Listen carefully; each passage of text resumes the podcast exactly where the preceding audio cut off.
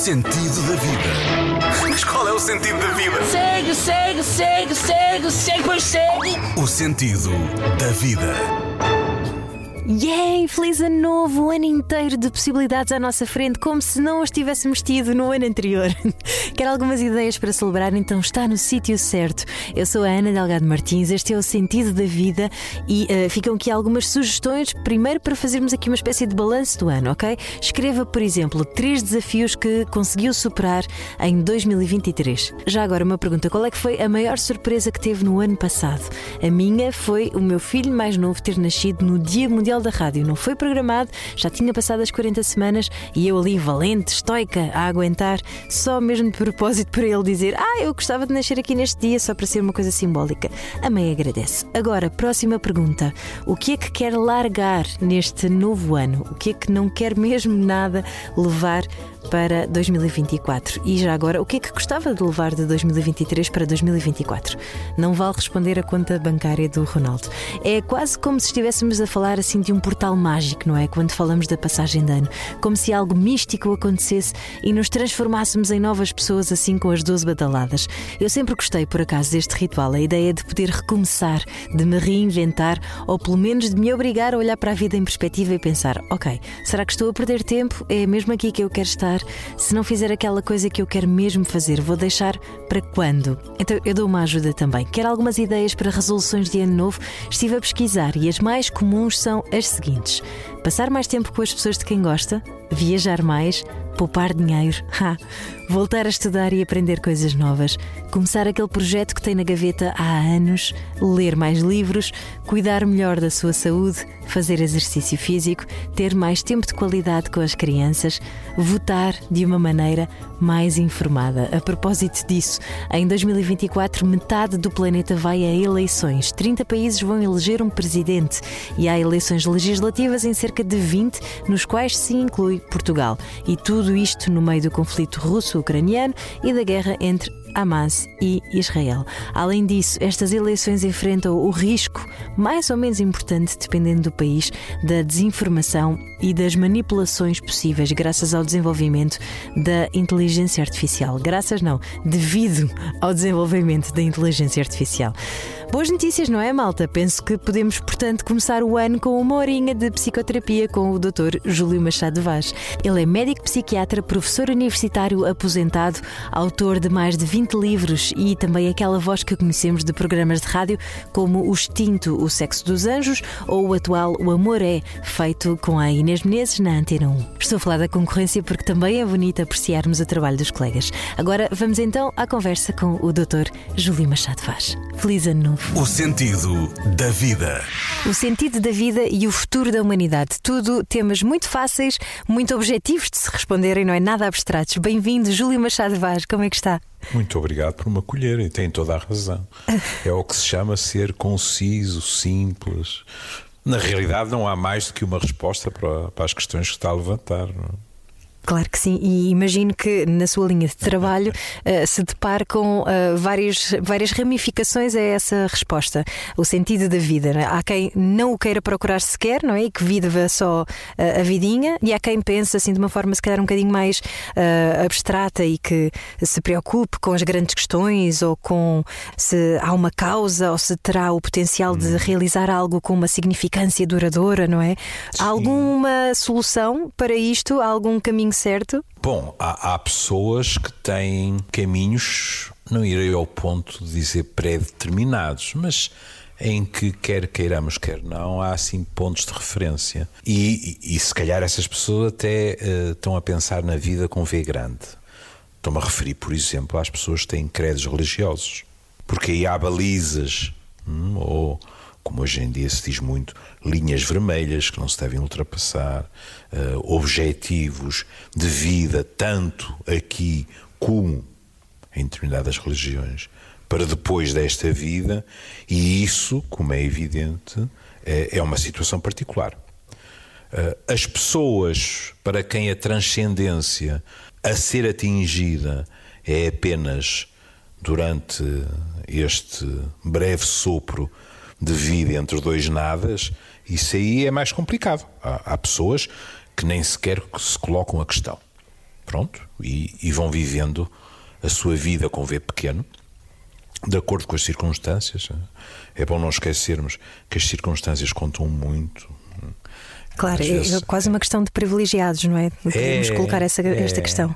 É, é, que às vezes uh, nós esquecemos que, por exemplo, o fosso entre os ricos e os pobres é enorme, não parece mostrar tendência para diminuir e que, olha, uh, na minha profissão, porque eu de vez em quando lembro-me que também sou médico, uhum. os meus colegas, inclusivamente a nós médicos, quando aparecemos lá como os seus clientes, hoje em dia, por indicações da Organização Mundial de Saúde, falam muito daquilo que poderemos considerar estilos de vida saudável. E isso, evidentemente, é importante. Porquê? Porque visa tentar que, quando surgirem problemas, eles surjam o mais tarde possível, e isto é não só gratificante para a pessoa, porque goza mais anos de saúde, e isso em Portugal é um problema, sobretudo nos mais velhos, mas também, e cada vez, cada vez nos deparamos mais com essa questão, eh, para a sustentabilidade eh, do sistema. Agora, imagine que eu não sou psiquiatra, mas uh, teria seguido, o que se calhar me teria agradado até, teria seguido medicina geral e familiar e tinha um privilegiado à frente, a quem eu dizia sem nenhum problema, uh, eu gostaria que seguisse este tipo de alimentação. Peixe, legumes, isto, aquilo e aquilo outro. E que depois entra alguém que não faz a mínima ideia se o dinheiro estica até ao fim do mês, ou que está numa situação de precariedade, ou que está mesmo desempregado, e que eu debito o mesmo discurso. A, a, a boa hipótese é que seja distração barra ignorância da minha parte. A má hipótese é que seja hipocrisia. Eu, eu estou a dar-lhe sugestões que ele ou ela não podem seguir. Não é? E cada vez mais estamos estrangulados numa sociedade afogada em obrigações. É verdade. Isso não, há, não dá muita abertura também para, se calhar, encontrar algo que possa contribuir, não é? Que possa uh, fazer algo pela sociedade. Bom, eu não creio. Pronto, se estivéssemos em conversa a três com a Inês Menezes, eu já ia ter direito um, a um sobrolho franzido e a um raspanete no fim da conversa. ela ela uh, ainda não desistiu de me transformar num otimista. Mas uh, aquilo, aquilo que tocou é muito importante, que é nós estamos sempre a ouvir dizer que vivemos numa aldeia global. Mas eh, eu não tenho nada a opor a isso, mas eh, o sentido em que essa frase é proferida tem muito a ver com a, a, rapidez da comunicação, essas coisas todas. Mas aquilo que seria vantajoso, para não dizer fundamental, era mantermos algo que, com todas as dificuldades que as aldeias atravessavam, também é hipócrita idealizarmos uma espécie de vida no campo. Não? é, com, para guardar os meus livros, os meus discos e, e nada mais, como alguém cantava. Ah, mas ah, havia um sentido comunitário. E isso nas grandes metrópoles em que vivemos e no sistema capitalista de consumo em que vivemos é algo que se vai tornando raro, de tal forma que eh, muitas das situações em que acontece tornam-se notícias.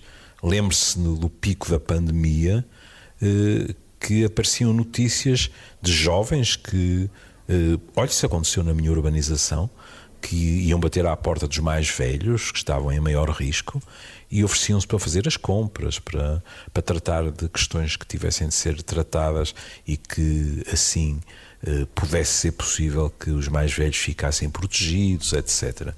Este tipo de solidariedade, de admitirmos que um bocado como nos explicavam no liceu, agora a escola secundária, não é? Que uma, uma cana parte-se com facilidade, um feixe de canas não. Uh, também é verdade para nós, em termos, digamos assim, mais básicos e em termos até de saúde. Os meus colegas que investigam essas áreas já nos dizem há muito tempo que as pessoas que vivem em solidão são mais frágeis em termos físicos e psicológicos, e pelo contrário, aquelas que têm redes de suporte, eh, não só familiar, eh, o sangue não garante nada, mas a rede de suporte social, estão mais protegidas de patologias tão diversas como uma simples gripe ou uma depressão. Mas esse exemplo que o doutor estava a dar, dos uhum. jovens que tinham essa dádiva de tempo, Sim. não é? Se calhar tinham também porque estavam nesta pausa, neste momento de pausa da humanidade que foi os confinamentos e, e a altura da pandemia.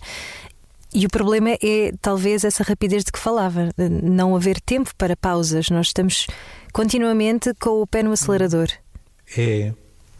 É. Uh, sabe. Uh, acaba por, por nos tornar uh, assim primos direitos daqueles pobres cãezinhos que o Pavlov torturava. Porque, uh, verdade seja dita, nós, uh, grande parte do nosso tempo é passado não a agir, mas a reagir. Há estímulos, há imperativos, há metas a cumprir, uhum. há pessoas que me dizem, sei lá, na, na consulta, eu ao fim de duas horas, depois de me levantar, já estou atrasado para N uh, tarefas.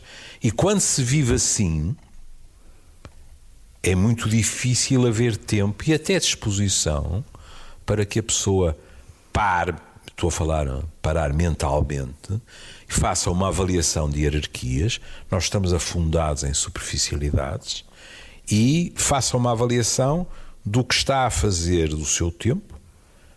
E aqui faria uma, uma diferença entre o tempo dos relógios, que é relativamente simples, e o tempo psicológico, que não é a mesma coisa.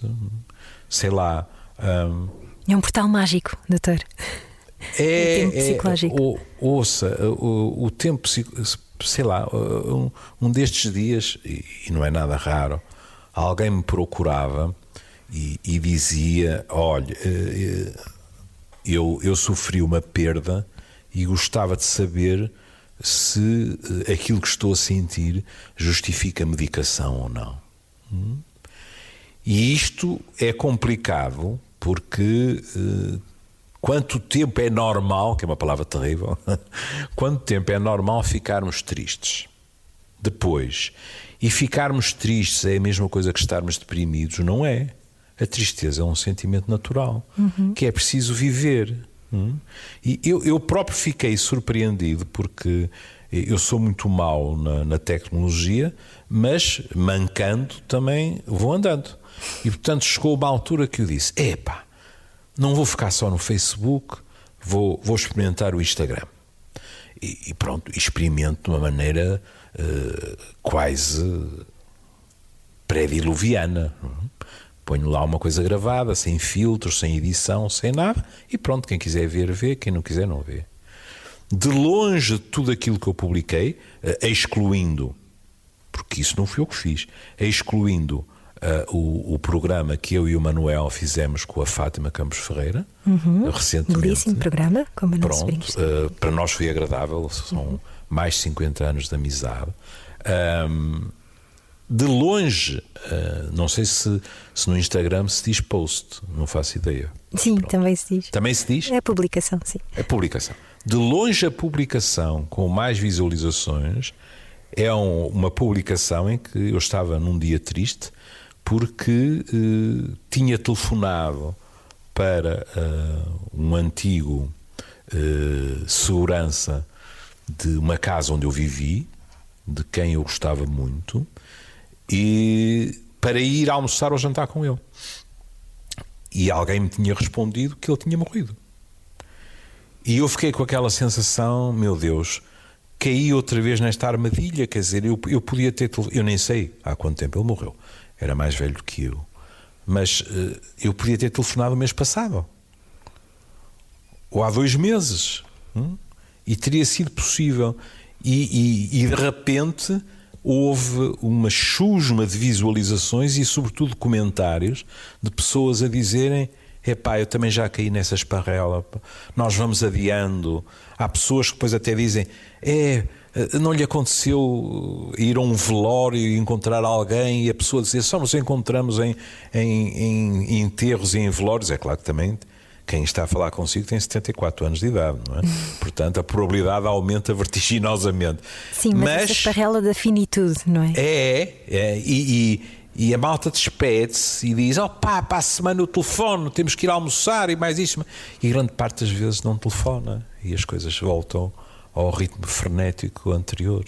Isso quer é dizer que as resoluções de ano novo, como vou estar mais com os meus amigos, uh, porque é que nós depois desistimos Sim, tão rapidamente? Muitas vezes não são cumpridas, é verdade. É verdade. E, e até a outros níveis, sei lá.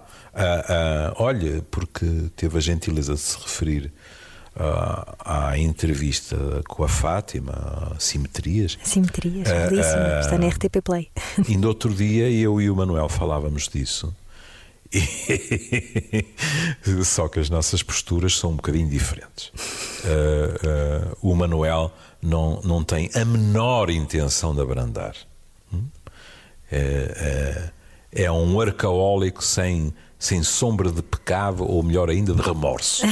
Mas há, há quem, há, há, quem se reveja nesse, nesse ritmo, não é? Claro. resulta claro, para algumas pessoas, eventualmente? Claro, claro. Não, é uma verdadeira dependência.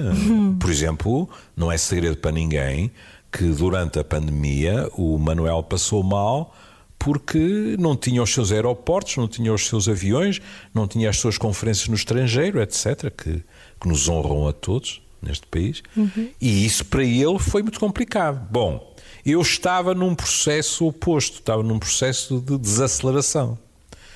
E 2023 foi mal porque eu tive uma recaída.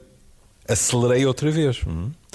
E, e outro dia estávamos à conversa e eu estava nesse registro, a dizer: não, não, não, não.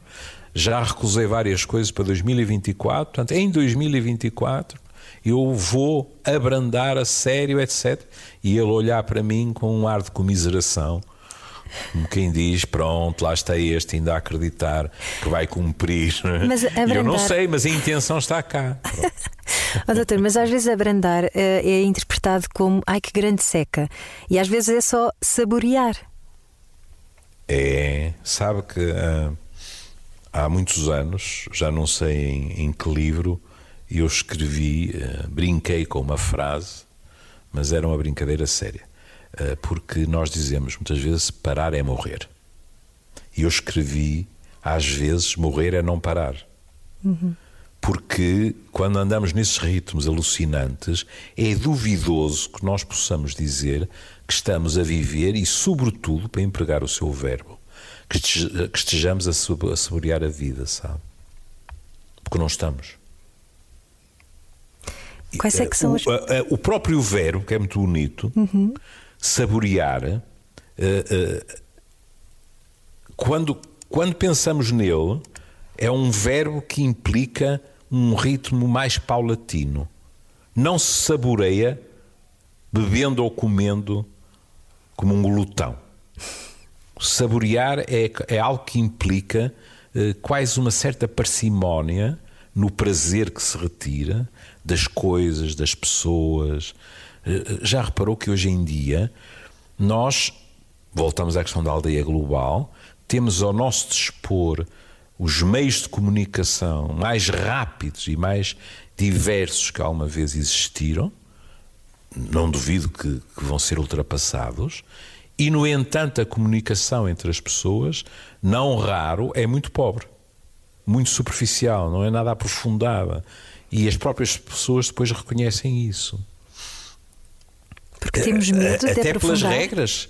Uh, peço desculpa interromper. Sim, não, era para lhe perguntar se acha que temos medo de, desse aprofundamento. Para lhe falar com toda a franqueza, aí se calhar vale a pena também distinguir, porque, por exemplo, os mais novos já nasceram neste tipo de mundo, não conheceram outro. Uhum. E, portanto, uh, mais uma vez a, a palavra amaldiçoada, o normal é assim. E portanto, para eles não, não é estranho, penso que é, que, é, que é no Twitter, não é que há 140 caracteres ou 200, qualquer coisa uhum. assim. Há um limite de caracteres. Sim. Pronto. Isso para eles não é estranho.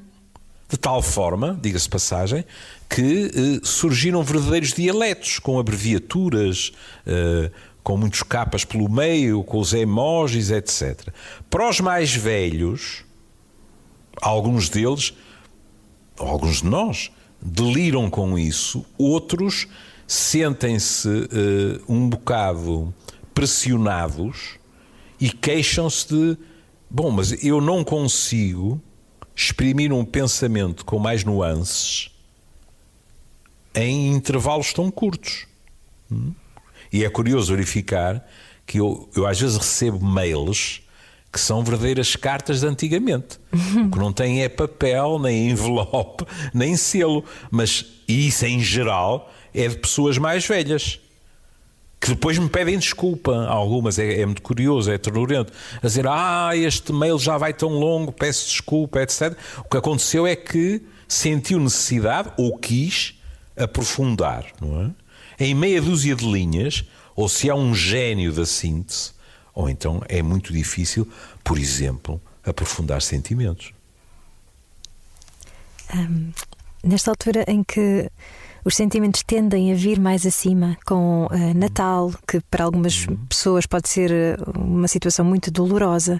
É um, neste final de ano em que as pessoas tendem a olhar para trás e pensarem, mas afinal então, o que é que eu fiz este ano? Fiz alguma coisa daquilo que uh, eu hum. queria? Para onde é que eu vou? Uh, o que é que eu vou fazer em 2024? Hum. Uh, há alguma pergunta ou várias perguntas que, que o doutor recomenda que as pessoas devam colocar a si próprias neste, nesta pesquisa, nesta um, eu, eu, sou muito existencialista, já percebeu, não é? Mas, uhum. mas preocupa-me muito um, andar, caminharmos um pouco ao sabor do vento, um, não por uma questão de não confiar na, na vida, mas por uma questão de achar que também é importante sabermos o que queremos, é? enquanto humanidade até.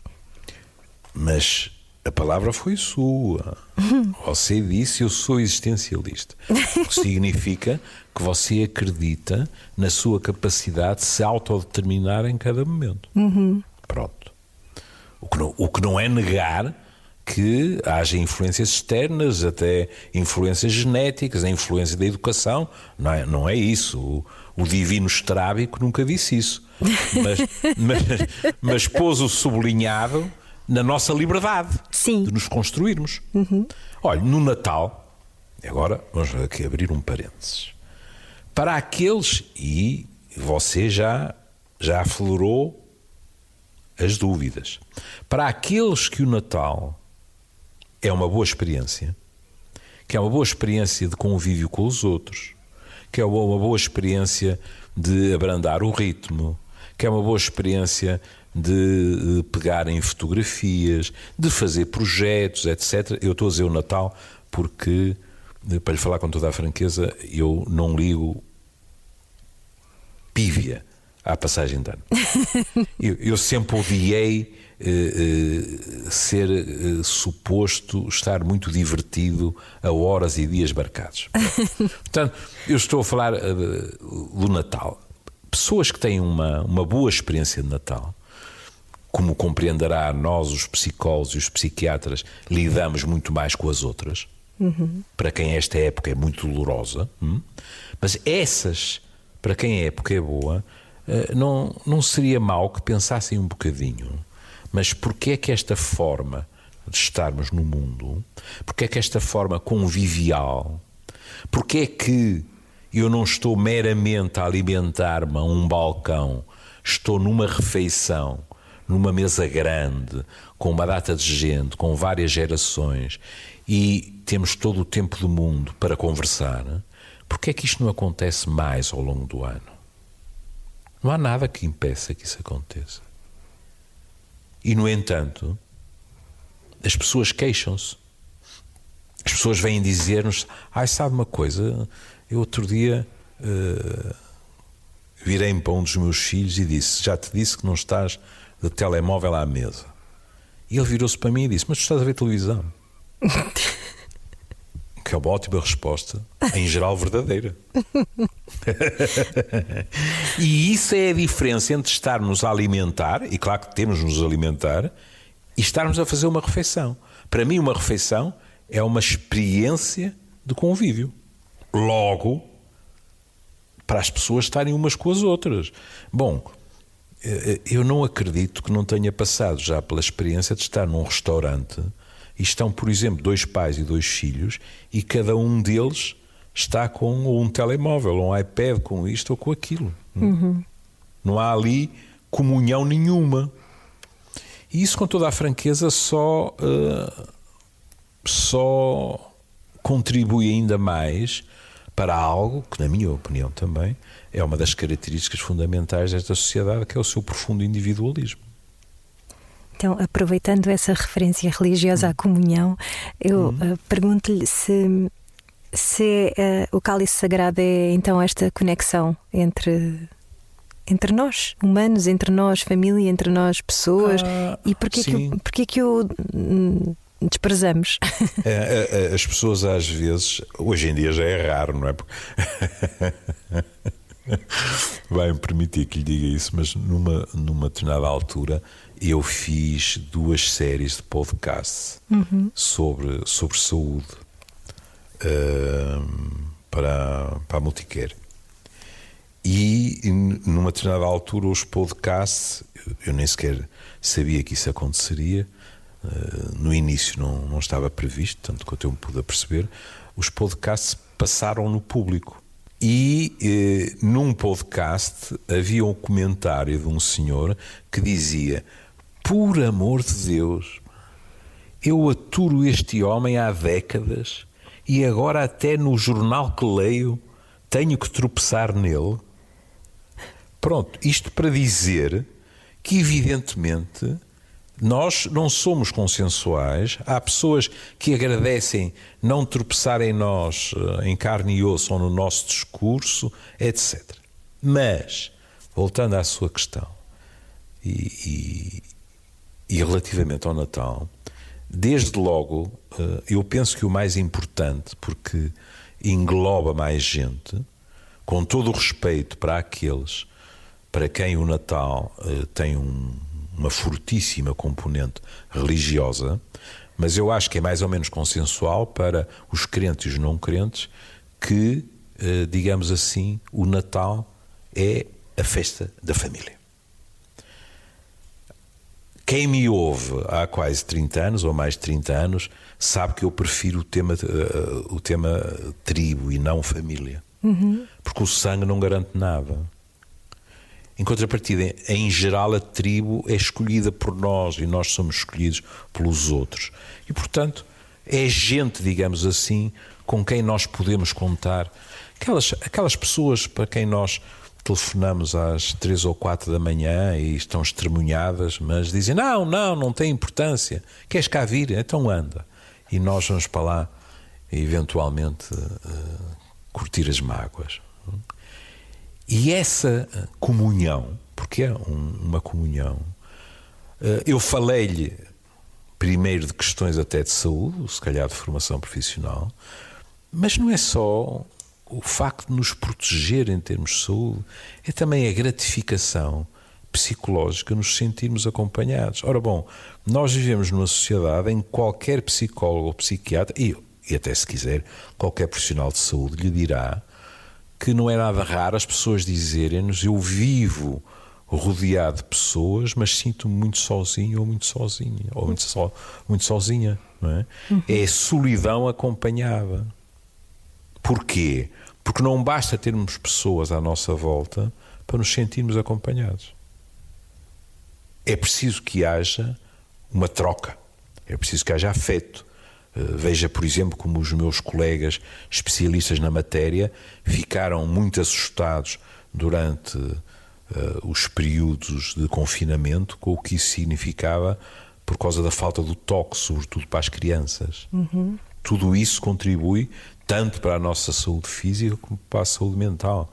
E algumas dessas consequências nós fomos verificá-las depois, hum? quando a parte, digamos assim, da pandemia em termos físicos e em termos infectocontagiosos estava mais ou menos já controlada e os meus colegas começaram a dizer atenção porque uh, agora há, há, por repique uh, as questões psicológicas e essas posso lhe garantir que algumas continuam uh, a todo vapor. Eu, eu, eu, eu falo com pessoas ainda hoje que falam comigo por Zoom ou por Skype porque continuam a ter medo de sair de casa. Caramba. É. Doutor, uh, falando em casa e nesta grande casa que é o nosso planeta uhum. e numa altura Sim. de transição da humanidade, uh, ainda há, há, dias fiquei fascinada barra. Eh, em pânico com um vídeo de uma robô que se olhava ao espelho pela primeira vez e que tomava consciência dela própria pela primeira uhum. vez. E, e, e, parecia exatamente o meu filho de 10 meses a primeira vez que se viu ao espelho. Uhum. Um, e é assim uma, um, esta questão de, da tecnologia de repente ganhar consciência de si própria uhum. e ter esta capacidade assustadora de aprendizagem e tomada de decisões. Um, se calhar devia nos obrigar a estarmos um bocadinho mais acordados e mais, um, mais despertos para aquilo que aí vem. A sensação que me dá é que se alguém desligasse um botão uh, da internet, de repente ficaríamos todos em pânico por não saber o que fazer, por não termos assimilado a informação uhum. suficiente e, e ficaríamos completamente dependentes de sabe-se lá o quê. Bom, aí, uh, e porque se vai tornando raro, uh, salientar que a Europa deu um ar da sua graça ou uh, dar o pontapé de saída em legislação uhum. de regulação de inteligência artificial. Sim, mas se na China e na Rússia não regulamentarem. Ah, claro! não, e, e, então, e vamos ver.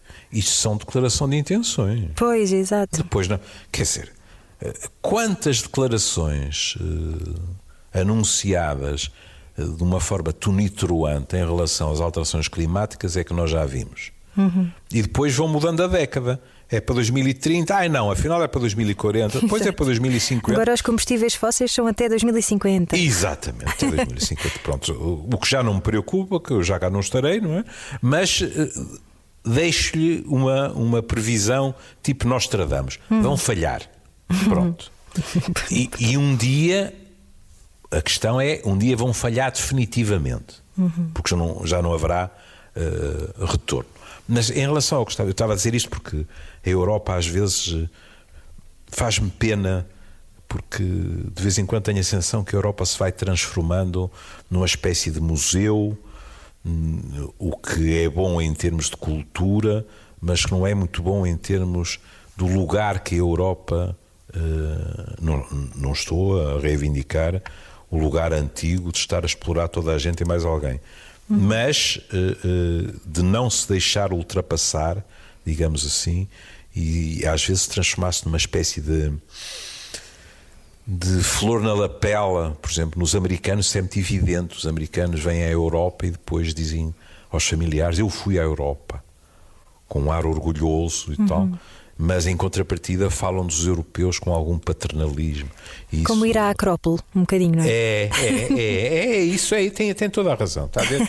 A sua capacidade de síntese. Agora, uh, uh, sendo eu psiquiatra, pronto, há bocado eu falei do meu pessimismo, aqui eu talvez seja mais otimista do que outras pessoas. Que ah, é, que bom. É, em seja, primeiro lugar, venha todo o progresso que nos facilita a vida em termos, olha, na minha profissão. E temos tido avanços brutais. Hum? Agora, o exemplo que deu, a questão da consciência da inteligência artificial.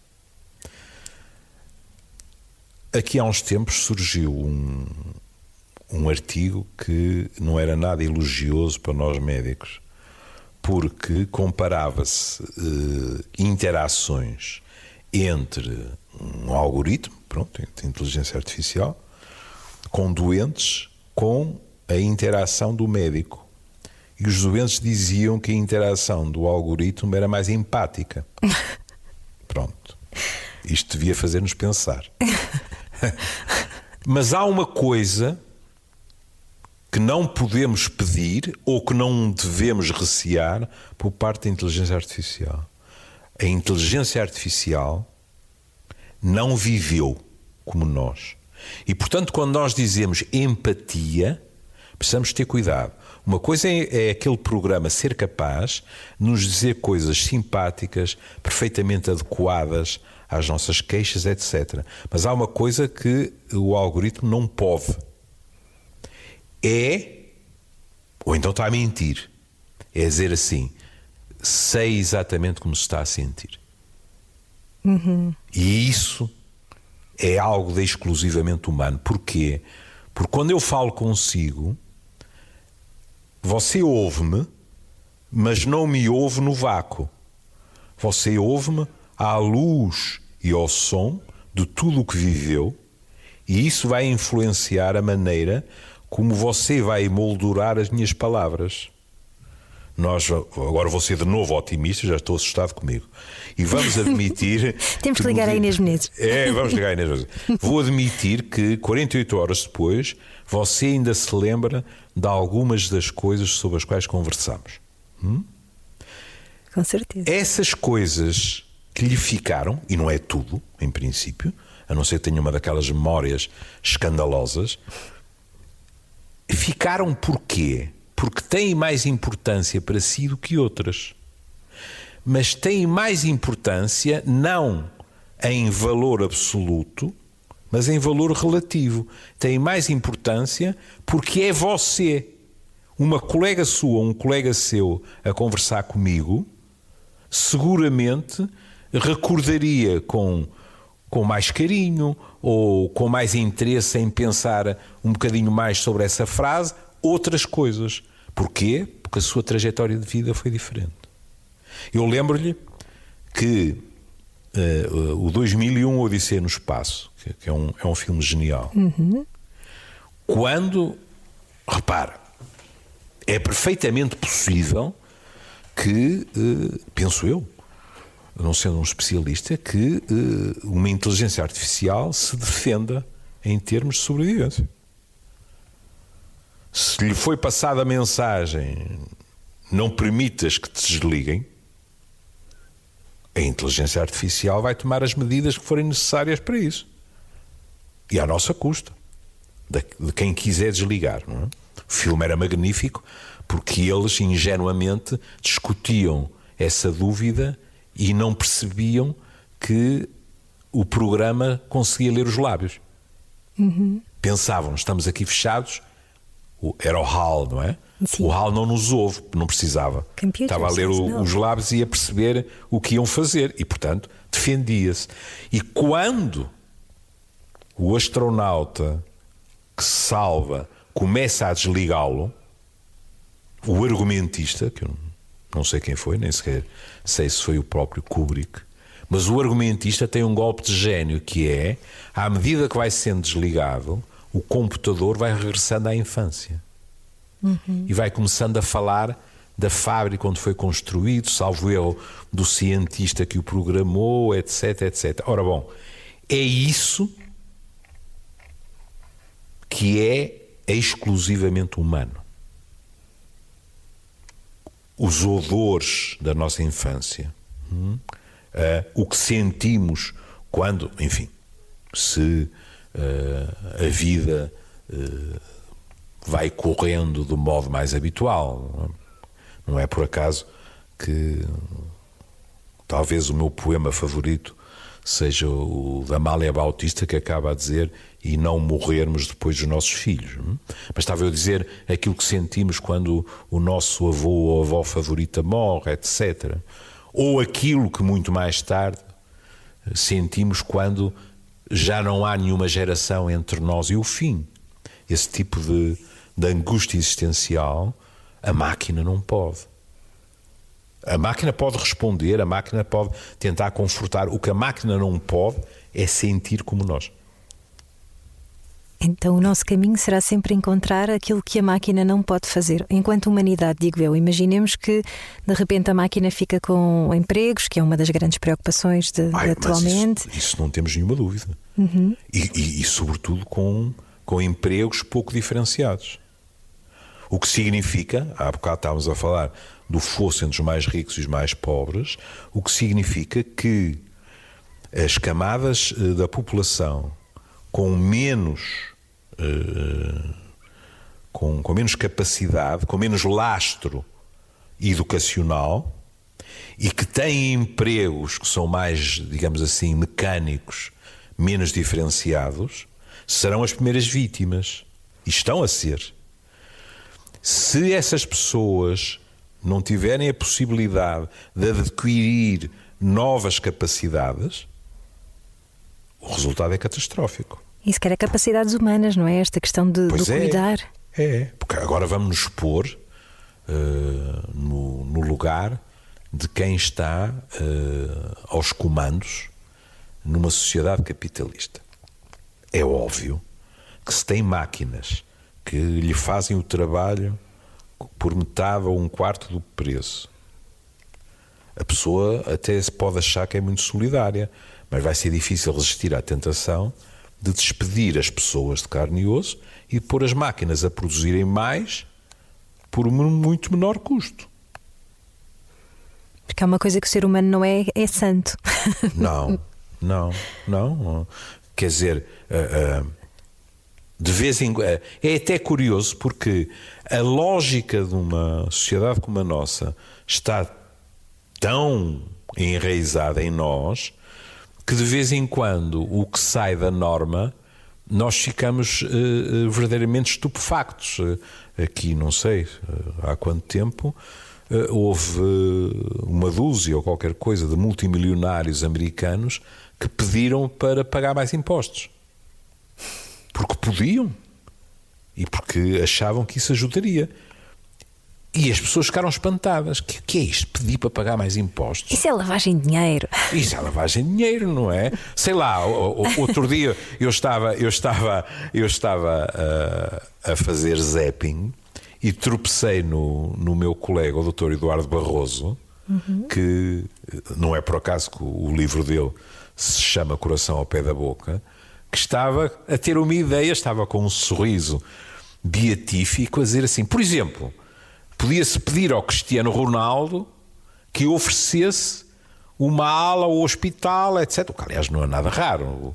No estrangeiro é, é mais frequente que em Portugal, não é? Você entra num hospital, numa faculdade, etc., e vê numa determinada ala do, do hospital ou da faculdade um nome, ou de uma empresa, ou de alguém, etc., que ofereceu aquilo sei lá, há pouco tempo, eu estive com o meu filho mais novo em Liverpool e na universidade uh, encontra-se institutos que têm o nome de John Lennon barra Yoko Ono e Paul McCartney.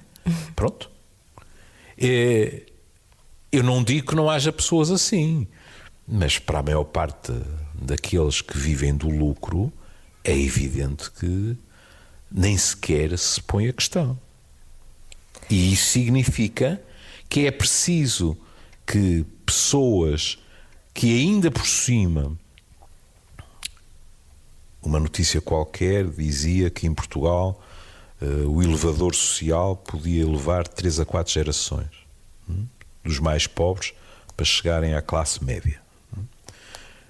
Ora bem, são esses mais pobres que estão mais ameaçados em termos dos seus empregos. E aqui, mais uma vez, é assim: uh, o fosso agrava-se mais. Mas não é só esse nível, veja, a nível uh, da ciência, é evidente que uh, os que têm maior poder económico estarão, em termos de saúde, muito mais protegidos do que aqueles que não têm. Neste momento, nós já nos deparamos, e, e asseguro-lhe que uh, diria isto em qualquer altura, não estou a referir-me ao caso que tem estado a apaixonar o país uh, das, das gêmeas e do, e do seu tratamento. Mas nós, neste, neste momento, temos tratamentos, uh, olha, na área do cancro, por exemplo, que são tratamentos caríssimos e que, portanto, não estão ao alcance de, do cidadão que anda em Santa Catarina na Avenida de Liberdade em Lisboa. Mas estão ao alcance de uma elite. E, portanto, o avanço tecnológico, até outros níveis, eu, eu costumo dar este exemplo quando, quando estou a falar Pronto, mais uma vez eh, são os reflexos. E a dizer aos meus alunos, eu hoje em dia não tenho alunos, estou aposentado, tenho pessoas para as quais estou a falar num curso ou, ou numa conferência. E eu ponho-lhes a seguinte questão: um de nós está disponível para um implante cerebral que o põe a racionar mais depressa. E nem quero complicar mais a questão, porque provavelmente ia dizer as neiras. E três ou quatro nós ouvem isso e dizem que horror. Eu jamais alinharia numa coisa dessas. Bom, e agora estas quatro pessoas candidatam-se a um determinado emprego. E aquela pessoa tem capacidades que as outras três não têm. E fica com esse emprego. Se calhar as outras três tinham tanta certeza que jamais autorizariam que isso lhes acontecesse, vão para casa pensar duas vezes. E entra-se outra vez na lógica de competição. Mas sim. São as regras do jogo, doutor. Mas não há, olhe, não há como olhe em fugir. sua volta, olhe em sua volta e, e olhe eh, para além da sua tribo também. Mas a competição está por todo o lado. Uhum. Sabe que eh, eh, eu, eu nunca me ponho com aquele discurso de no meu tempo é que era bom. Mas, por exemplo, no meu tempo, sempre houve gente que copiava nos exames. E sem ser nos exames, pronto. Eu assisti a situações, e estamos a falar de alunos universitários, não estamos a falar de gente da primária. hum? Eu assisti a situações em que, perante a pergunta de um colega num exame, deliberadamente alguém dava a resposta errada. Porquê? Porque há um número limitado de vagas e, portanto, aquela pessoa responder mal é provavelmente diminuir a concorrência. Isto, há 30 ou 40 anos, seria algo que tornaria a pessoa que o fizesse uma espécie de pária. Não faz sentido. Porque se frisava também que a ética é mais importante às vezes do que ganhar. É, mas olhe que hoje em dia as pessoas não o dizem abertamente, mas há pessoas que me respondem: Pois, mas em determinadas situações eu não aprovo, mas compreendo. Porque Diga, diga, doutor. Eu aqui interrompê-lo. estava. Ouça, veja. Até em, em, em circuitos em que, de uma forma ingênua, nós pensaríamos que a ética estaria muito presente, como na própria universidade, eh, você vê que muitas vezes para subir é preciso subir eh, em termos de geometria, é preciso subir em pirâmide. E, portanto, para chegar ao topo da pirâmide, alguns vão ter que cair ou ficar para trás. E de vez em quando vale tudo. Olha, e aí nós estamos a assistir, em termos de inteligência artificial, ao agravar de uma situação, cuidado, que já existia, feita por humanos. Não precisavam de inteligência artificial para nada. Que é, isto era-me contado colegas meus, nós podíamos ir à internet e comprar teses de mestrado e teses de doutoramento. Que eram feitas por, por pessoas. Hum? Bom, mas agora isso pode ser feito por inteligência artificial. E já está a ser feito. E O já que- está a ser feito. O que é que mais o assusta, doutor, nesta, tendo em conta tudo aquilo que nós já tocámos e que já foi bastante, Hum. mas o que é que mais o assusta e o que é que mais lhe dá esperança agora neste novo ano que vai começar, apesar do doutor não gostar de passagens de ano? Mas é quase simbólico, não é? Esta coisa de não, agora é que vai sim, ser. Sim, sim. E nós não estamos a falar da passagem de ano. Estamos a falar do próximo ano. Exato. Pronto. Ah, o que me assusta é que eu não tenho visto sinais, digamos assim, de eh, uma verdadeira inversão deste caminho para o abismo em termos de, da espécie. Acho que nós estamos a fazer um bom trabalho para conseguir a nossa extinção. E isso, como compreenderá, não me preocupa muito a mim aos 74 anos, mas eu tenho filhos e tenho netos. O que mais me entusiasma, porque se calhar faz sentido para não, não cairmos na demonização, o que mais me entusiasma é uh, os horizontes que se abrem uh, precisamente através da ciência em termos gerais. Por exemplo, é quase impossível você encontrar alguém da minha geração e até pessoas mais novas que hoje em dia ainda consigam encarar um esquecimento como um simples esquecimento. Há uma verdadeira epidemia de medo dos déficits cognitivos em geral, em uhum. geral e, e, e do Alzheimer em particular. Porque as pessoas dizem-nos: Eu não tenho medo de morrer, eu tenho medo é de como vou morrer. Neste caso, em termos de lucidez. Uhum. Há bocado estivemos quase a falar disso. Portugal compara muito bem com países como os países nórdicos em quantidade de vida, mas não em qualidade de vida nos últimos anos. São maus. É? Mas as pessoas têm, têm muito medo e, e toda a gente, no tempo dos meus avós, por exemplo, dizia-se que alguém estava taralhoco. Hoje em dia não. Hoje em dia as pessoas sabem mais. E depois, ainda por cima, como é evidente, vamos para, vamos para o Google, etc., não é? E, temos tendência para uh, pensar sempre o pior de todas as hipóteses que lá estão. Mas, a esse nível, e daquilo que eu tenho lido, uh, eu tenho uma esperança que considero fundada de que os meus colegas que se dedicam à investigação nessas áreas vejam o que já se fez a nível do cancro e agora respondo-me, credo, mas, mas continua a morrer tanta gente de cancro, é verdade. Mas os progressos, não em todo tipo de cancro, não é?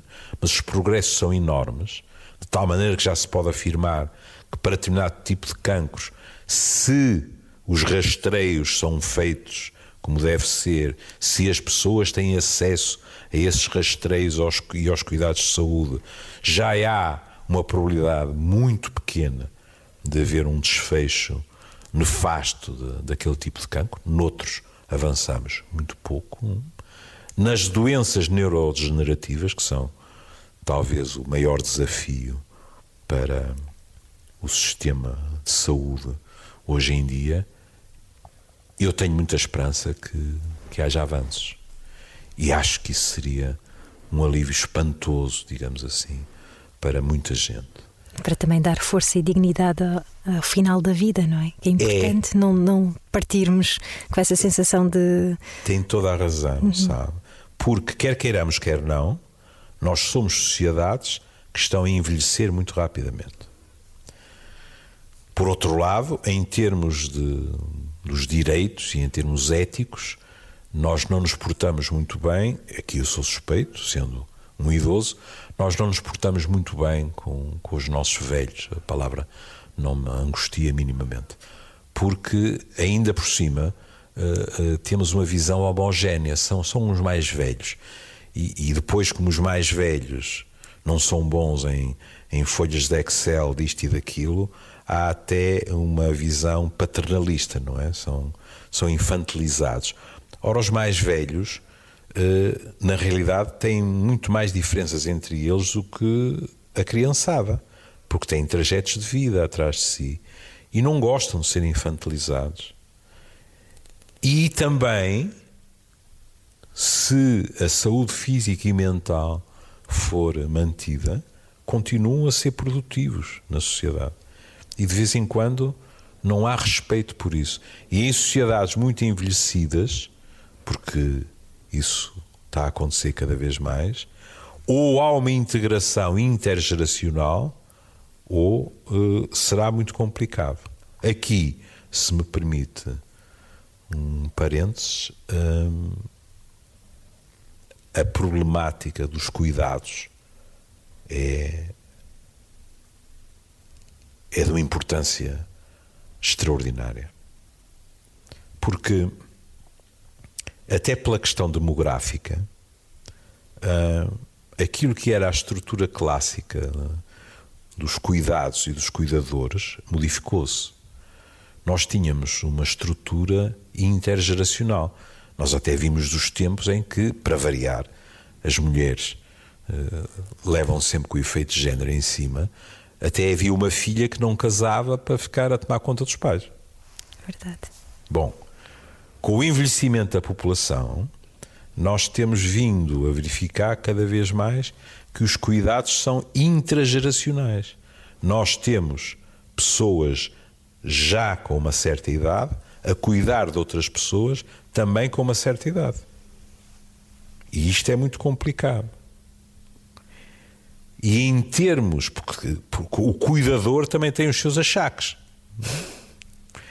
E isto, em termos do, da organização dos serviços de saúde, é crucial. Ou seja, eu posso estar enganado, mas, como professor de antropologia médica, eu penso que nós temos de caminhar para uma organização dos serviços de saúde muito mais descentralizada, com o fim dos grandes hospitais, com todas as especialidades e mais alguma, substituídos por pequenos hospitais super especializados e o núcleo duro da medicina no cotidiano tem que ser muito próximo das populações, tem que ser com a colaboração das organizações das populações, de maneira que os cidadãos sejam eles mesmos eh, produtores de saúde, como se costuma dizer. E outra coisa, que é perder esta ilusão de que a saúde das populações depende exclusivamente das estruturas da saúde como nós estamos habituados a entender. É falso.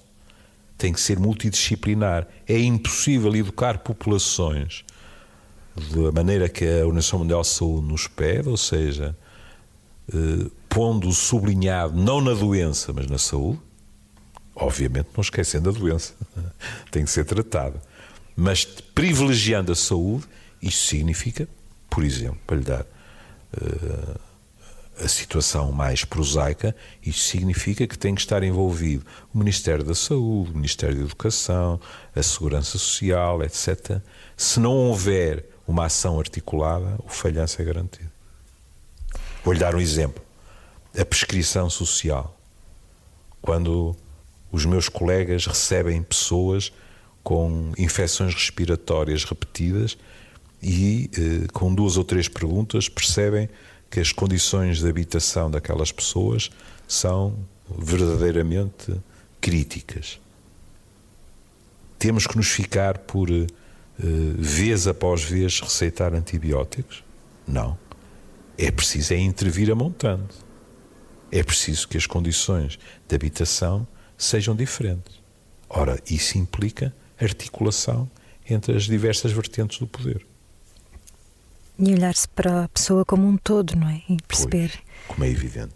Mas nós somos uh, muito rápidos a aplicar os adjetivos. Hoje em dia, na minha, na minha área, é quase impossível estarmos a ouvir alguém durante 10 minutos sem ouvir, e muito bem, o adjetivo holístico.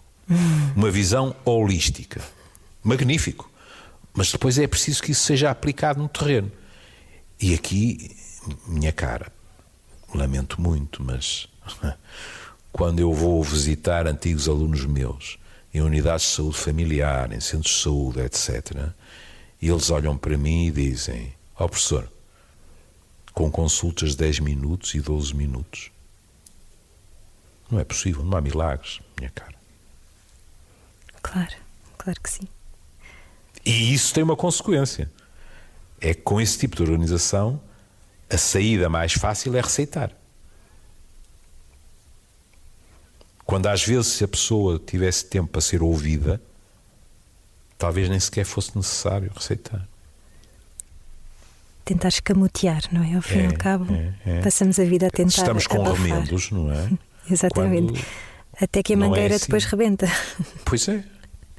Veja os meus colegas de medicina geral e familiar, sem tempo, quando eles são aqueles que, se tiverem condições, têm mais armas para intervir. Porquê? Porque conhecem a pessoa, conhecem a história clínica da pessoa, conhecem outra coisa que não é a história clínica, é a narrativa de vida da pessoa, e não só isso, conhecem o que se passa no envolvimento daquela pessoa, na família, etc, etc, etc. Isto dá-lhes uma capacidade de compreensão das queixas que nenhum super especialista tem. Um super especialista, e Deus os proteja a todos, hum, mas um super especialista é alguém que sabe muito de algo muito pequeno.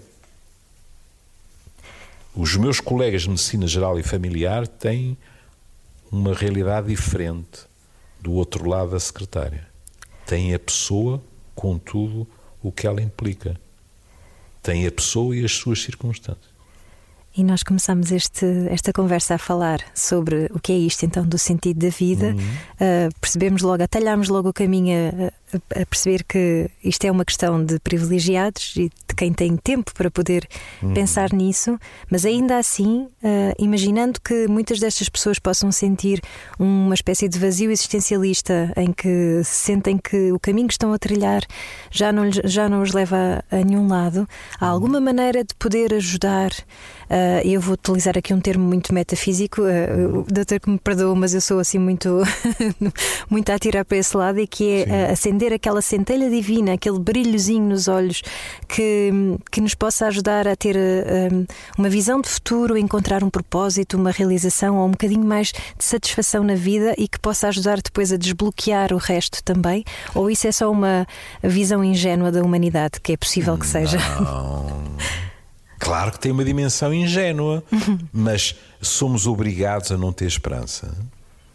Olha, eu respondo-lhe eh, de uma forma preguiçosa e até psicopática, porque aproveito a sua boleia. Você disse, então, e, e não podemos ter a esperança de ainda lhes pôr um brilhozinho nos olhos? Eu vou buscar o meu amigo Sérgio Godinho e digo: temos é explicar-lhes que hoje é o primeiro dia do resto da vida delas. Há circunstâncias sobre as quais elas não têm poder? Há. Mas, por exemplo, um psicólogo ou um psiquiatra, muitas vezes, aquilo que faz no seu diálogo com as pessoas é precisamente, eh, pensando em paralelo, tentar descobrir quais são os motivos de insatisfação às vezes até de anomia naquela pessoa, de falta de prazer na vida, etc. E ver o que é que pode ser mudado, o que é que está nas mãos daquela pessoa mudar. E depois, a partir daí, a pessoa tem que tomar pelo menos uma fatia do seu destino nas suas próprias mãos. Sabe que uh, quando se está em psicoterapia, de vez em quando acontece uma coisa curiosa, que é há pessoas que fazem sessões de psicoterapia que são tão belas pela maneira como são capazes de apanhar aquilo que nós estamos a tatear, como são capazes de desenvolver, etc., que nós chegamos ao fim da sessão. Olhe, aí eu posso estar a falar de mim, que é eu chego ao fim de uma sessão e digo para mim mesmo: caramba, que sessão monumental, isto ainda me dá um gozo enorme. Hum? O que é um privilégio aos 74 anos. Pronto. Mas infelizmente há pessoas que fazem essas sessões magníficas de compreensão, etc., mas depois lá fora a vida delas não se modifica em nada. Ou seja, há uma compreensão meramente intelectual que não se traduz na ação. Isso não interessa. Eu, quando trabalho com uma pessoa assim, eh, aí uh, vou, vou roubar o Kundera e digo sempre: a vida não é aqui, é lá fora. Milan Kundera? É. Escritor. É. E, e, há outras pessoas que, ao contrário, sabe? Há pessoas que, uh, sessão após sessão, às vezes se queixam e dizem Uh, até com toda a honestidade, sabe uma coisa? Eu hoje pensei faltar, uh, andamos sempre à volta das mesmas coisas e tal e tal, mas curiosamente há situações na sua vida cotidiana que elas vão tomando as rédeas e as coisas começam a mudar para melhor. E é assim, as primeiras dão mais gozo pelas sessões, mas é muito mais gratificante quando alguém vem ter connosco e diz: Olha, tomei esta decisão assim, assim, e pergunto-me porque é que levei tanto tempo a decidir, mas pronto, agora tomei. Cada um de nós tem os seus timings. Hum? E a pessoa diz: uh, uh, Fui para melhor. Sabe, meu pai uma vez contou, meu pai, meu, dizia-me sempre: Eu não percebo o que é que vocês fazem na psiquiatria. Era um cético completo. E então, em psicoterapia, para ele é que era autenticamente o nevoeiro absoluto. E o meu pai era professor de bacteriologia, portanto, estar ao microscópio, das bactérias e tal, aquilo estava mesmo lá. Era pequenino, mas estava lá. Ele adoraria responder ao sentido da vida, não é? Exato. Não é? e, e meu pai dizia: Mas então, o meu filho só fala com eles? E eu dizia assim, em psicoterapia, sim. E isso dá resultado. Eu era bem mais novo que hoje em dia, dizia, oh pai, às vezes dá, já não é mau, pronto. E ele ficava fascinado. Como é que isso pode acontecer? E um dia, meu pai, eh, que tinha um hábito de que ainda hoje eu sinto falta, todas as noites me telefonava para saber como é que eu estava e para me dizer sempre a mesma frase. Então agora vá descansar, meu filho, vá descansar. E Que aquilo bonito. apaziguava-me, tivesse o, o dia sido como tivesse sido. E um dia ele disse-me, ele tinha ido à Gulbenkian, em Lisboa, onde era consultor científico, e disse: Oh meu filho, eu, eu vinha no comboio e, e- e vinha à conversa, já não sei com quem, e quando chegámos hum, às devesas, uma senhora levantou-se, veio ter comigo e disse: Peço desculpa de incomodar, mas eu fiquei com a sensação que poderá ser o pai do Dr. Júlio Machado Vaz. Eu ainda não era doutorado nessa altura. E meu pai disse: Sou, sou. E, e então contou-me que a senhora que lhe tinha dito: Olha, diga a seu filho que encontrou uma pessoa que uma vez foi falar com ele e que não voltou, mas dessa conversa ficou a pensar, tomou uma decisão que tinha muito medo de tomar, mas correu bem e hoje é feliz. Que E foi-se embora. E meu pai disse-me aquilo e eu fiquei perdido de riso, porque o meu pai era intelectualmente uma honestidade extraordinária, porque ele estava varado. não é? E, e disse-o: Ó meu filho, como é que isto é possível? Vem uma consulta, só uma consulta, ainda por cima. Ele já estava disposto a aceitar que seis meses de consulta pudesse. E portanto estava a olhar para mim uma espécie de a Santinha da Landeira. Se calhar o meu filho, pá, tem poderes eh, da Santinha da Landeira. E eu disse: Ó pai, não é isso. Sabes o que é que é mais provável que tenha acontecido? Essa senhora tinha que tomar uma decisão.